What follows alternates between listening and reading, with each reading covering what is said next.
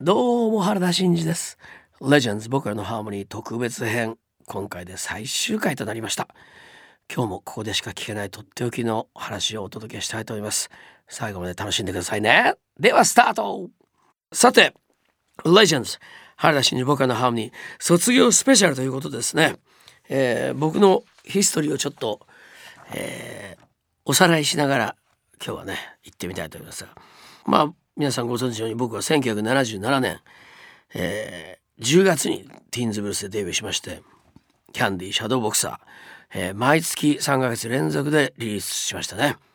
そして1978年のファーストアルバム「Feel Happy」がですねこれはもう初登場いきなり1位というまあなんか記録的なことになっていたみたいですが本当にね、えー、まあそんなこれ聞いてらっしゃる方間違いなくご存知な内容だったと思いますけどもね、えー、そんなことも振り返りながら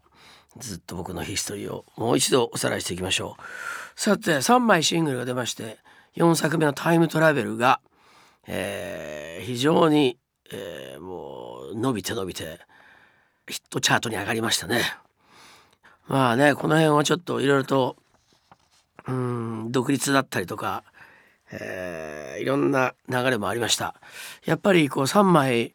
えー、4枚大ヒットしてアルバムもいきなり1位になったりそれからまあ翌年1978年はですね、えー、いきなり10代ソロ歌手としては史上初の日本武道館公演を行うってうまあこういうこんなこともあったみたいですけどね、えー、まあそういう状況だったので自分の思い通りにいろいろとわがままが通るようになるわけですね。あでもちょっとこれはね、まあ、自分の中で、えー、まあそうですね経験しなければいけない壁に向かっての序章でもあったのかもしれませんが、えー、まあいろいろとね、あのー、大きな変化が起こった時期にもなりましたね。えー、1978年タイムトラベルで「紅白歌合戦」に出ましたね。もうこれもちょっとふざけまくって飛び跳ねながら出場してきましたけどねよくやりましたねそんな時 本当ね。えー、まあその時はですねえっと「ザ・ベストテン」という番組が本当に大ブームになってました。えー、まあその頃からテレビの、えー、歌の扱いというか音楽の扱いもすごく良くなって、えー、テレビスタジオの中にちゃんとしたミキシングのシステムが入ったりとかね音が格段に良くなった時代だったと思うんですよね。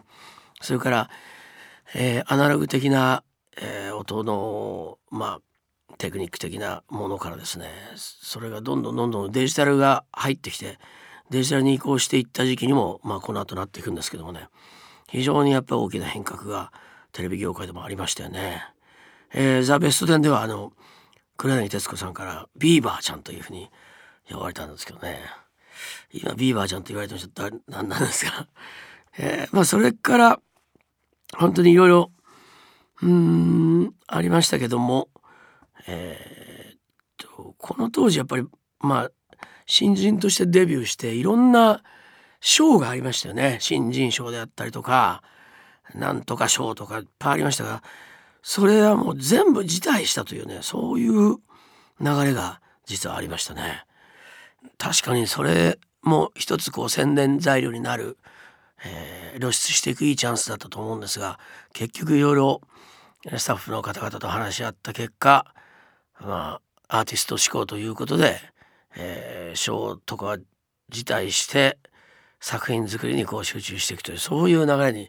入ったような気がしましたけどね。まああとエピソードとしてはやっぱりその当時メガ番組として、えー、一度は出させていただいたあの8時台全員集合ですねこれでのトラブルが忘れられません。少年少女合唱隊というね、えー、キャンディーズがやっていたコーナーここの企画に、えー、僕も出るということでですね、えー、そこで振り付けブームだったもんですからティーンズブルースという僕のデビュー曲で振り付けもやってみようっていうそういうちょっとまああのまあギャグをこうひっくるめた感じのそういう流れがあったんですがこれをですねまあびっくりしましたね。リハーサルを終えたんですがマネージャーが「帰るぞ」というふうに僕に言ってきまして「えー、ということでそのまま帰ったんですよあれはもう皆さんご存知だったと思いますが本当に生放送でなんと一度リハーサルやってみたらうまくいかないということで、えー、やっぱり原田真二はこういう形に出るべきじゃないという、まあ、担当マネージャーのですね、えー、考えでなんと、えー、帰ってしまうという前代未聞のことが起こりました。まあこれも割とよく知られてる話でありますが、えー、何度も言いますけど僕が勝手に帰ったわけじゃないんでねこれそれだけはあの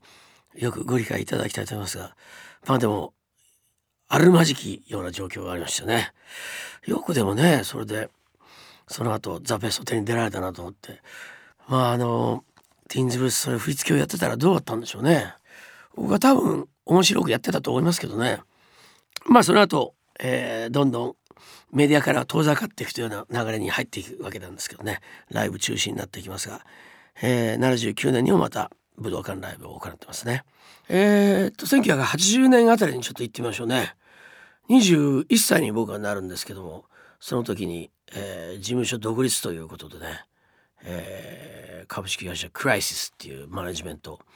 オフィスをね作りましたね。クライシスマネジメントっていうのとねクライス・ロック・ミュージックっていう2つのね会社を作りまして、えー、まあスタートしたんですけどねまあこう独立するっていうその時にはやっぱりなかなか、えー、今までの事務所との関係やいろいろと権利関係もありましてね非常に僕は皆さんからも無謀すぎるというふうに止められたりもしたんですがまあやっぱちょっと自分の考えをですねこう貫いていきたいという思いもありえー、まあやっぱり若かったというのもありますね。えー、とにかく思い立ったらもう真っ白に行くということで無謀な賭けに出てしまったというのがあります。でもまあそのおかげでまあ苦労も甚だしかったんですがやっぱりそのことで、えー、新たに出てきた素晴らしいご縁っていうのがこれもやっぱり多かったと思うんですね。ですから何がえー、必要な流れを呼び込むかは分かりませんけどもやっぱりそういう信念のもとに動いた時にはやっぱり人生の目的天命を果たすにあたって必要な流れに、えー、向かっていけるんじゃないかなというそういう感じもしますね。どの方と会うどういう出会いがあるということその縁というもので全てがやっぱり人生決まってくるわけですよね。えー、だからまあそういう、えー、チョイスをしたそういう時期だったんだと思いますね。バンドと一緒に活動していくというそういう流れに入ってきました。えー、そして1980年夏、えー、ジョン・レノンによるアルバムプロデュースっていうのが話が出てきたわけですね。こんな話がまあ出るとはまあでも僕は無謀にもまだその時は自分のプロデュースというものが確立されてなかったのでいやそんなすごい人が入ってきてくれたら逆に自分のアピールするものがまだ定まってもいない時にどうなんだろうかっていうね複雑な心境の中でその話を聞いてたんですがね普通ならひっくり返って喜ぶような話かもしれないんですよね。だけどまあその流れの中で、えー、その年の冬に、えー、ジョンはニューヨークで教団に倒れたということになるわけですね。えー、そして82年ですねえー、音楽充電ということで1年間、えー、時間を取りましてアメリカに住みえー、を借りてですね、えー、まあ曲作りを主にやっていったというわけですね。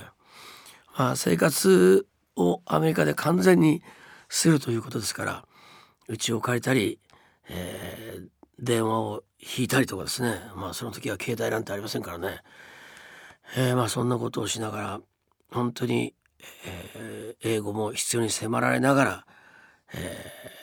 ー、まあ喋っていく。また勉強せざるを得ない、えー、そしてアメリカの国民性というものも知るというねそういう環境の中でどっぷりアメリカに使っていきながらまた音楽にも集中していた時期だったと思いますね。えー、でも本当に、えー、今まで日本に住んで生まれ育ってきて日本に見えていなかった日本の素晴らしさを逆にアメリカにいて、えー、強く認識して発見することができて、えー、不思議なアメリカ充電の期間だったと思いますね。えー、日本のテイストをたくさん取り入れてよりオリジナリティのあるものにしようというねそういうトライをやってきた時間になったと思います。えー、帰国後は本当に伝統楽器を取り入れたりジャパネスクな新境地での音楽スタイルも作り上げましたね。えー、それとやっぱり非常にもともと本来持っていたエンターテインメント性をですねそこへ戻っていったという時期でもありました。やっぱり伝えることはどういうことなのかっていうのを再認識した時期でもありましたね。えー、やっぱりアメリカに行くまでが、えー、まあ自分のメッセージ性の強い音楽をどうやって聴いてもらおうかということにすごく悩んでいた時期でもありました。だけど、えー、本来やっぱり音楽は楽しむべきものですからファンの方々に、えー、みんな大好きよみんな楽しんでくれよっていう思いを、えー、そこに自分が集中して音楽を発信した時に本当に皆さんがそういう僕が最も欲しい反応を返してくれるようになったまさにこれはファンの皆さんが、えー、僕自身を映していた鏡だったというねそういうまあ大発見になったわけですね。1985年あたり行ってみましょうね。えー、エピソードとしては筑波科学万博ですね健康スポーツ館、えー、これは生命誕生をテーマにした映像作品「ブリーズ」この音楽を担当しましたね。これはあのドキュメンタリー映画監督の辰村仁さん、えー、この方の制作監督作品なんですが、えー、1988年に行ってみましょう、えー、なんとレコード会社 NEC アベニューっていうね。それからうちの会社もクライシスからエアフィールドっていう名前に変更してですね、えー、10月には「Your My Energy」とかアルバムの「Urban Game」っていうのを発売してますね。いやいやいやいや。この辺もかなりちょっといろんな精力的に特にパフォーマンスをいろいろアレンジしてましたね。まあこの辺りはダンスがすごいライブ上での演出の中にですねダンスパフォーマンス多かったと思いますね。えー、そして1992年日本コロンビアへまた移籍ですね。もうすごいですね。移籍を繰り返してます。音楽業界ジプシーみたいなそういう感じの動きをしてるんですけどね。そして、えー、1995年この辺りからいろんな形で、えー、公のいろんなイベントにもこう出ていくようになりますね、えー、これ95年12月ですね。パシフィコ横浜での、えー、当時環境庁と呼ばれてましたが環境庁主催によるチャリティーライブこれボスニア・ヘルセゴビナへの寄付だったと思うんですけどね、えー、その制作に加わりましたね。それから1996年、えー、これ辰村仁さんの作られてました、えー、命の響き生命交響楽という番組。そのテーマ曲生命交響楽これができましたね。そしてなんとこの時はカップリングであの公立小学校の校歌を作りました。下木の丘はいつだって。これは八王子市立下木小学校の校歌なんですけどね。これを、えー、CD 化もしたわけですね。いやいやいやいろいろありましたね。でもこの辺の校歌を作らせてもらったりこう今までの活動にない流れが非常にまた僕は自分の幅を広げてくれたような気がします。効果はねあの今いろんなライブでも結構歌いますね。こんな効果を作ったことがあるんですよということで聞いていただくと非常にやっぱり皆さん反応が強くてねあのなんかそのちょっとしたフレーズだけで何をやろうとしてるかっていうことを分かっていただけるような気がしますね。そして、えこの辺りですが広島原爆50年、えー、これを受けてですね広島から始めようというこの楽曲も作っています、えー、一般公募された詩を手直しして僕が曲とプロデュースをしたという形なんですが、えー、その後本当にこれはいろんなところで歌われるようになりまして、え英語バージョンもできて、え国連でのコンサートですとか海外でも歌うようになりましたね。はい。2000年に入りましてこの辺から僕も記憶がはっきりしてきますね。えっと、えー、鎮守の森コンサートこれがですねこういよいよスタートしてくるわけですね。えー、公のイベントまあいろいろと出させていただく中でやっぱり音楽を発表していくのとともに何か継続的な、えー、イベントを企画できないかなと思いまして神社という場所でのコンサートを思いついたんですね。そして、えー、自分が、えー、届けたい優しさそれから子どもたちに本当に、えー、素晴らしい未来を届けるためにまた子どもたちが本当に優しい気持ちを持って育っていってもらうために、えー、そんなメッセージを込めたですね、えー、チンチの森コンサートっていうのをスタートしたんですね。それからもうずっといろいろこうやり続けてますねチンチの森コンサートね。2001年には、えー、地球環境行動会議 GEA っていうのがありました。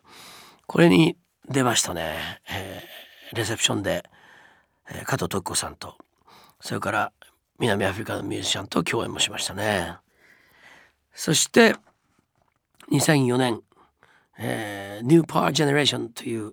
えー、若手のバンドをどんどん出していくというねそういうライブイベントを企画して、えー、あの役者としても超頑張ってます。川野直樹君と組んだバンドジェネレーションをえー、これをスタートさせましたね。そして2005年特定非営利活動法人 NPO ジェントルアースをスタートさせました。これで、えー、鎮守森コンサート広島の五国神社でやらせていただくんですがちょうど広島での、えー、環境会議がありまして、えー、あのダライ・ラマそれから筒司教それからえー、ベティ・ウィリアムさん。要するにノーベル平和賞をいただいた方々の記念公演があったんですがそのライブにて僕が歌うことができたわけなんですけどね。その時もうすごかったですあの、えー、ダライ・ラムさんとも固く握手してそれからダライ・ラムさんが手拍子をしてくれたということで非常にこれは話題になったんですがそれから筒さんともねお会いしまして、まあ、ベティ・ウィリアムさんには大きなハグをいただいて押し倒されそうになったというね非常に、えー、驚きの思い出がありますがとにかくすごかったですね。そして、えー、2006年8月5日には広島の原爆投下の日に合わせた、えー、ニューヨークでのユニバーサル・ピース・デイ、えー、こういう平和記念イベントに参加するようになりますね。えー、まあその辺りからえー、9.11の、えー、ニューヨーク同時多発テロのですね追悼セレモニーにも、えー、毎年参加するようになります。えー、ハダソンリバーをバックにですね、えー、40番ふとピア40というところをステージにして、えー、演奏してきましたね。えー、これも本当に大きなイベントになって、えー、その後何年か続いたんですけどもそして2007年になってきますとこれはですね大和ミュージアムあの戦艦大和の港であります呉の大和ミュージアムこの主題歌としてですね大和ザ・グローバル・ハーモニーという楽曲を作らせていただいたわけなんですね。いやもう非常にこの辺になりますとあの音楽だけじゃなくいろんな形で、えー、地球全体への平和へのメッセージえー、優しさの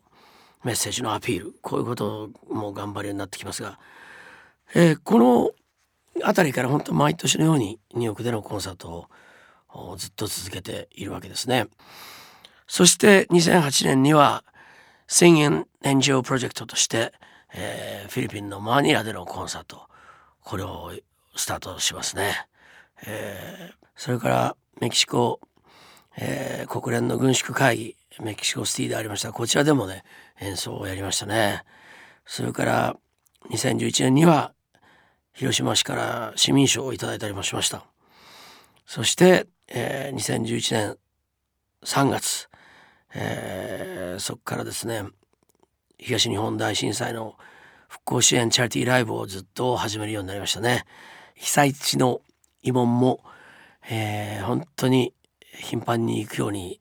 なってきました、えー、そんなこともありましてそれから2013年には、えー、国連のハイレベルフォーラムでの演奏。音楽が初めてそういう会議に入るというねそこに呼んでいただいて、えー、大きな会議に出ましたね。そして最近では鎮守の森、えー、これは出雲大社での、えー、奉納コンサート。こんなこともありましたね。これも非常に、えー、ありがたいチャンスをいただいたと思います。今日はレジェンズ原田真二僕らのハーモニー卒業スペシャルということでですねお送りしてきました。本当にねあのー、この番組を振り返ると、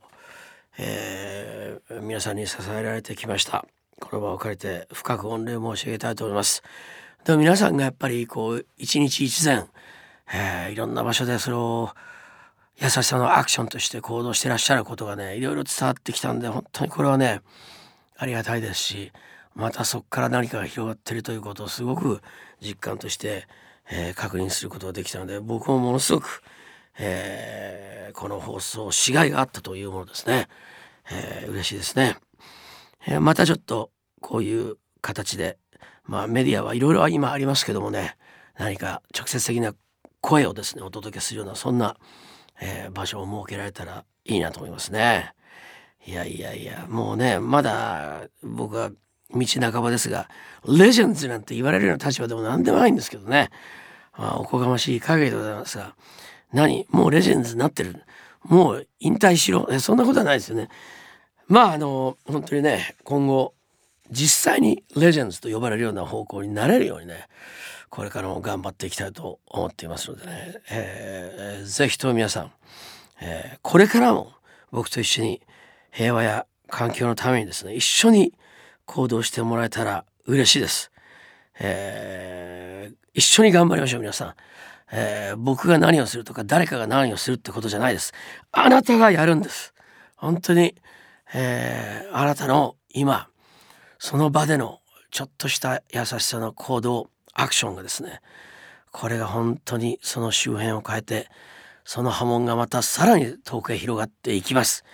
この連鎖なくして世界は変わらないというのが持論なんです。でもこれはいろんな方がそのように思われてます。そして、えー、この流れを作り上げていくということ実際にはそれがいろんなとこで、えー、始まってるということなんだと思いますね、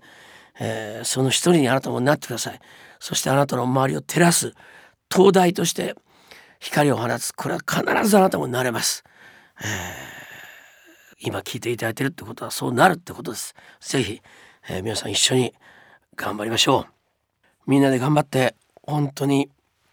今年に入ってからの非常に危機的な世界の環境状況。これを一気に打破してポジティブな方向に向けていきたいと思います。真剣に考えています。えー、Vote for Peace も引き続き皆さんよろしくお願いします。平和に投票していただいて世界に平和に賛成だという人が72億人いるんだというそれを目指してですねぜひ平和投票の数字を上げていくことにお力添えをいただければと思います。ぜひ皆さん頑張っていきましょう。そして僕のコンサートもぜひ皆さんいらしてくださいね。あのコンサートに来ていただくとなんとなくこの思い受け取って帰っていただけると思います。そしてまた絶対楽しいですから、えー、それは補助します、